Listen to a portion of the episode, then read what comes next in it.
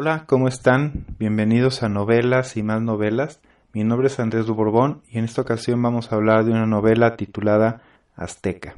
El autor es Gary Jennings y seguramente la han leído o han oído hablar de ella. Es una novela que fue publicada en 1980, ya tiene algunos añitos, 36 años para ser precisos, y su autor eh, decidió escribir esta novela tras vivir 12 años aquí en México, durante los cuales supuestamente estuvo documentándose para escribir esta obra.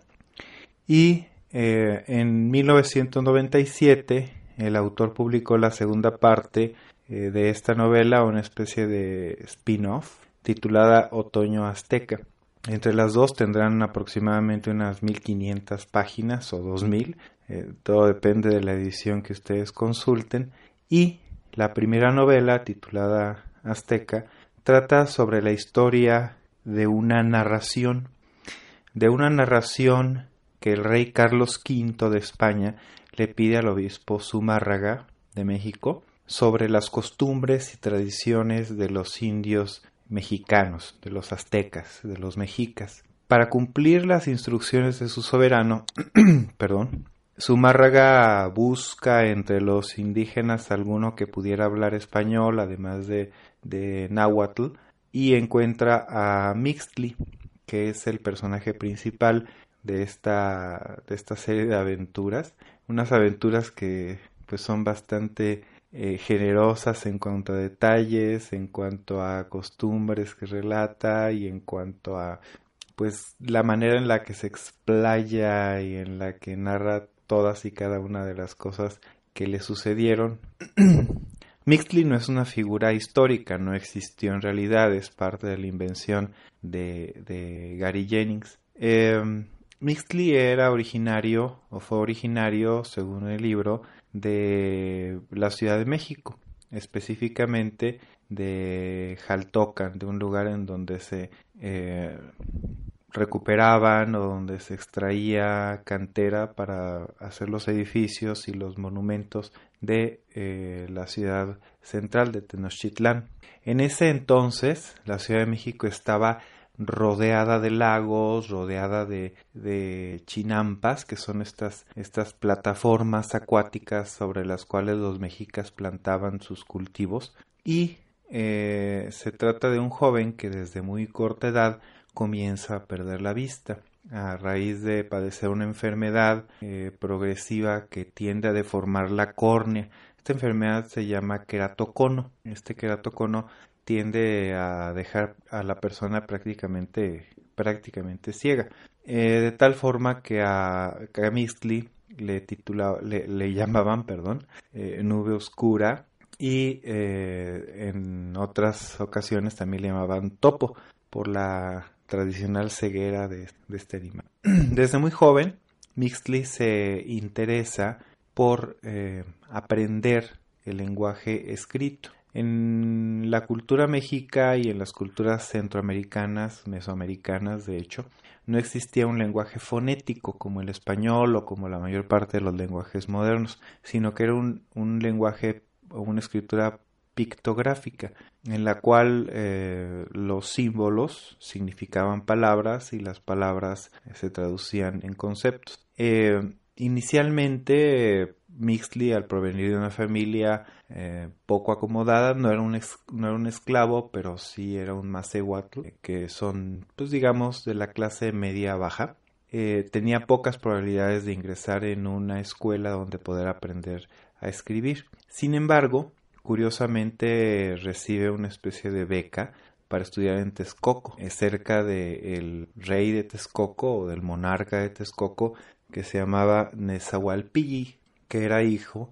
del famoso poeta Netzahualcoyotl. Ahí aprende a escribir, aprende a llevar cuentas, aprende los rudimentos de la historia, contada desde el punto de vista de Texcoco, ya que cada uno de los pueblos que habitaban Mesoamérica tenía una versión ligeramente diferente de la historia donde generalmente, por supuesto, ellos eran los, los meros meros, ¿no? Los chipocludos, los buenos. Después de prácticamente terminar su instrucción en Texcoco, nunca la concluye por completo. Eh, hay algunos problemas, ya que voy a contar esta anécdota, no forma parte esencial de la trama del libro, pero es una, una cosa bastante interesante con respecto a ella y les podrá dar una idea acerca de la temática picaresca que tiene el libro. Siendo Mixley un excelente dibujante,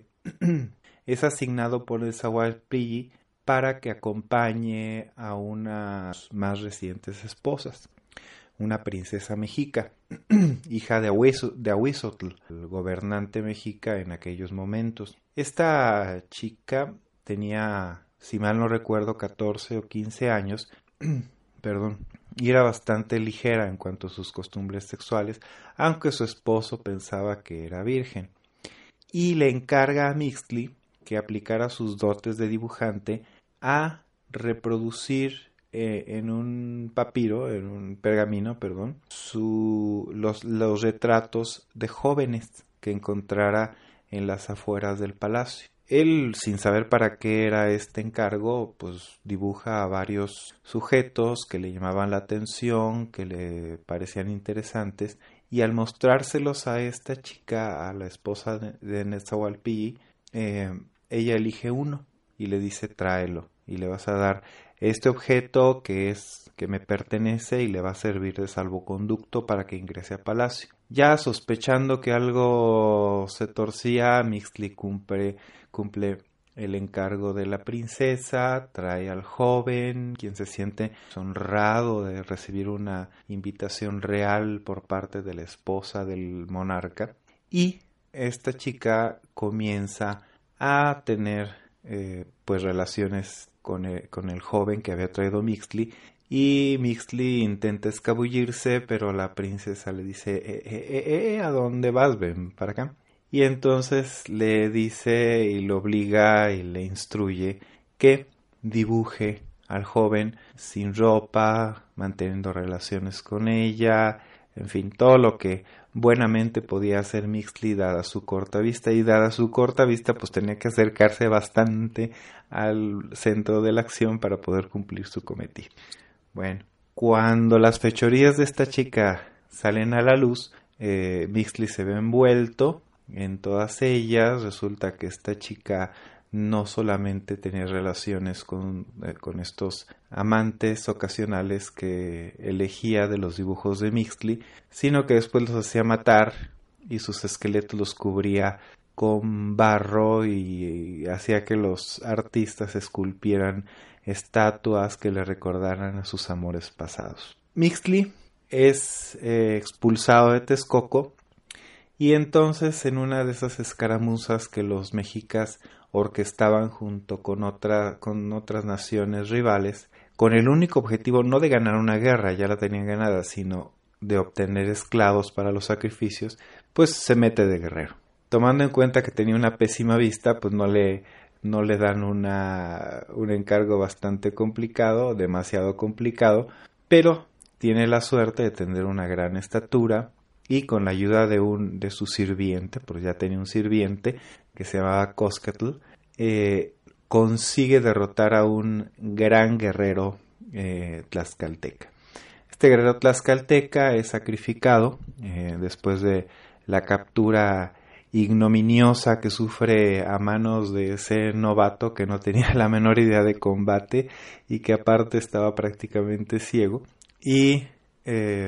lo nombran a él caballero águila, que era uno de los más altos honores a los que podía aspirar un combatiente, dado que el guerrero que Mixley había capturado, pues era uno de los mejores guerreros en toda la historia de la nación tlaxcalteca. Después de tener estos grandes honores, recibe una gran remuneración de un origen que por el momento no conoce y se dedica al comercio. Y es aquí donde empieza la parte que por lo menos a mí me parece más interesante del libro, ya que recorre buena parte del país eh, viajando por los territorios ocupados o gobernados por, por los mexicas.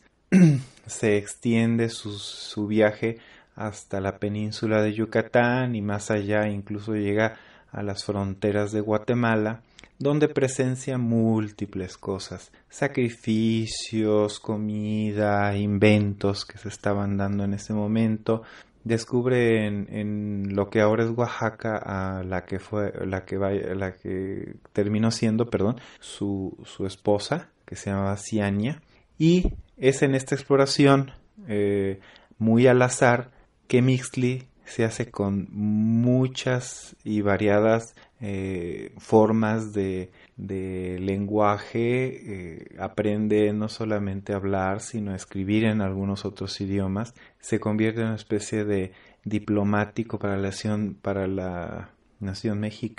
y presencia la conquista por parte de los españoles del pueblo mexica y no solamente del pueblo mexica sino de prácticamente todo lo que representaba eh, México, lo que representa México en la actualidad. Eh, posteriormente, Mixley se une a una especie de resistencia y bueno, ya no quiero entrar en más detalles porque haría una especie de, spoiler de la novela y luego ya no les quedarían ganas de, de leerla. Eh, baste decir que es un libro que tiene una enorme carga de información. Parece que Jennings se documentó bastante bien. Algunos de los hechos históricos que relata pues no son del todo exactos, pero son algunos entre los miles que contiene. Llama la atención de, de gran manera pues el recato con que los monjes eh, transcribían las narraciones de Mixley al español,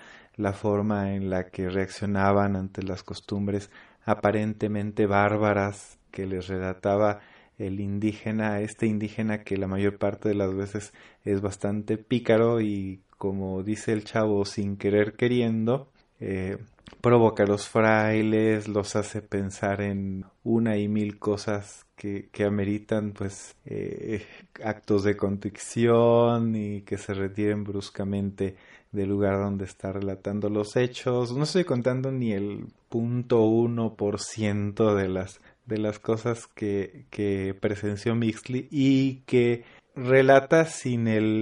menor sentido del pudor, yo creo que muy, muy adrede. Eh, el final de la novela es eh, bastante inesperado, no puedo, y de hecho gran parte de, la, de lo que sucede en la en la novela al final es aclarado en el segundo libro, la continuación o el spin-off como, le mencioné hace rato, como lo mencioné hace rato, que se llama Otoño Azteca. Es un libro excelente, a pesar de su extensión, la versión que yo leí tiene alrededor de 1400 páginas, no, 1200 y fracción. A pesar de la extensión, se va como agua, es muy ameno, es muy entretenido, eh, tiene una dosis un poquito pasada de, de, picardía y de detalles sexuales que muchas veces eh, pues son no solamente lo más interesante pero también eh, le resta un poquito de mérito al resto de la narración que podría sostenerse por sí misma sin todos añadidos. Leí por ahí que eh, se planea hacer una película al respecto pero pues no estoy muy seguro de esto. Aparentemente iba a ser eh, lanzada en el 2013 y pues yo no he sabido de nada de nada de esto. De todas formas, si tienen la oportunidad de escuchar este, de leer este libro, léanlo,